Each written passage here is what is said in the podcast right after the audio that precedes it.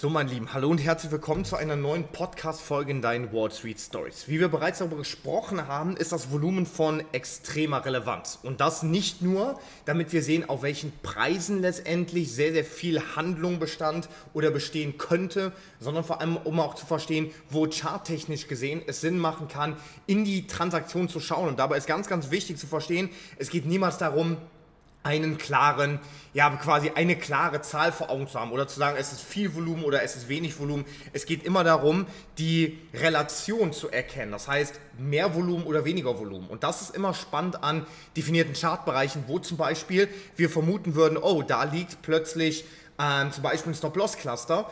Und um das zu verifizieren, müssen wir letztendlich in den Chart schauen und verstehen, wo kommt das Volumen her.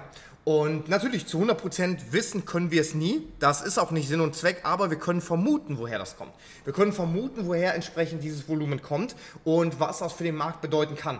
Und vor allem Kerzen oder sehr, Kerzen mit sehr, sehr großen Dochten oder sehr, sehr großen Schatten werfen da einen sehr, sehr spannenden Blick drauf. Das beschreibt entsprechend die Volume Spread Analysis, die halt sagt, was hat das Volumen für eine Auswirkung auf den Spread und mit Spread ist hier die Ausweitung des Kerzenkörpers inklusive Docht und Schatten genannt, das heißt die Spannweite. Und um das zu analysieren, schauen wir sehr, sehr häufig rein und sagen, wo ist dieser Docht und dieser Schatten entstanden. Und wenn Docht und Schatten mit wenig Volumen entsteht, dann heißt das, dass da wenig Liquidität vorlag und die Wahrscheinlichkeit, dass der Markt da beim nächsten Mal durchrennt, ist extrem groß. Entstehen aber Docht und Schatten mit ja, ansehnlichem Volumen bzw. mit größerem Volumen als in der Bewegung, die dahin geführt hat, dann können wir davon ausgehen, dass da möglicherweise Stop-Loss-Cluster lagen, was für uns bedeutet, wenn Stop-Loss-Cluster mit großem Volumen verbunden sind, die Wahrscheinlichkeit, dass der Markt da eine Turnaround-artige Bewegung hinlegt, entsprechend höher und entsprechend größer. Und das ist, das ist für uns ein ganz, ganz ausschlaggebender Punkt, den wir an den Märkten verstehen müssen, denn Volumen ist nicht gleich Volumen, vor allem nicht Chart ist gleich Chart. Jeder, jeder Preisbereich hat seine eigene Bedeutung. Es zeigt aber auch, dass wir häufig uns keinen Gefallen tun, indem wir in jeden Bereich gehen und versuchen, jede, ähm, jede Preisbewegung zu interpretieren, sondern für dich sind ganz, ganz wenige, aber dafür elementare Bereiche von großer Bedeutung. Punkt 1, entsprechend Überhochs und Untertiefs. Punkt 2, die Hochs und die Tiefs an sich.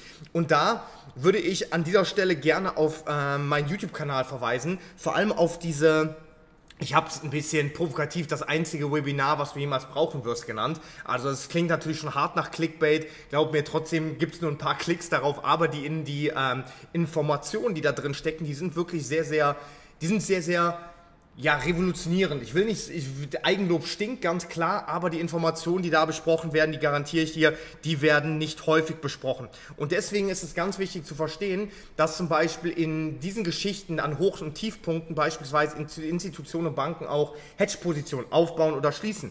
Und wie die Aktivität da aussieht, das erkennst du entsprechend immer nur daran, wie das Volumen sich verhält. Und vor allem nicht diese absolute Voluminazahl, sondern ähm, du musst immer darauf achten, zum Beispiel hat der Punkt, wo der Markt zum Beispiel, der Markt hat dann hochgebildet, ja, so eine Spitze nach unten gefallen, kommt wieder auf die Spitze zu und geht knapp über das Hoch.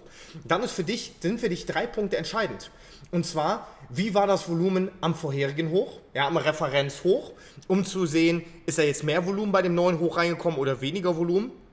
Der nächste, zweite Punkt ist, zu verstehen, wie sieht das Volumen in der Bewegung aus, als der Markt in das neue Hoch gekommen ist. Das heißt, an dem Punkt, wo wir jetzt gekommen sind, zum Beispiel die Kerze mit dem höheren Hoch, das Volumen vergleichen mit dem Volumen, was letztendlich die Bewegung verursacht hat und dann zu erkennen, was letztendlich die Bewegung, die in das neue Hoch geführt hat, an Volumina mit oder an Volumen mit dem Volumen am vorherigen Hoch letztendlich vergleichen. Ich hoffe, dass das irgendwie durch die Worte hier trotzdem halbwegs nachvollziehbar ist. Es ist natürlich immer schwer. Nichtsdestotrotz, ähm, wenn das halbwegs nachvollziehbar für dich war, probier das mal aus. Lange Rede, kurzer Sinn, worum geht es? Es geht immer darum, das Volumen in den richtigen Kontext zu setzen, das Volumen zu verstehen, wo, warum und wo es interessant ist. Nicht jede Stelle am Markt ist interessant, aber einige Stellen sind sehr, sehr interessant. Und dann hilft vor allem auch, sich darüber Gedanken zu machen, wie sieht der Kontext aus? Nicht nur, aha, der Markt hat ein neues Hoch gemacht, sondern was ist denn in der Bewegung zu einem neuen Hoch passiert, beziehungsweise wie sieht denn das Ganze dann im Kontext entsprechend aus? Das sollte jetzt erstmal von meiner Seite aus gewesen sein. Ich hoffe, dass ich ähm, dich halbwegs hier mitnehmen konnte, dass es halbwegs für dich nachvollziehbar ist. Wir sehen uns im nächsten Video, wir hören uns im nächsten Podcast wieder. Dein Dominik von der Wall Story. Ciao, ciao.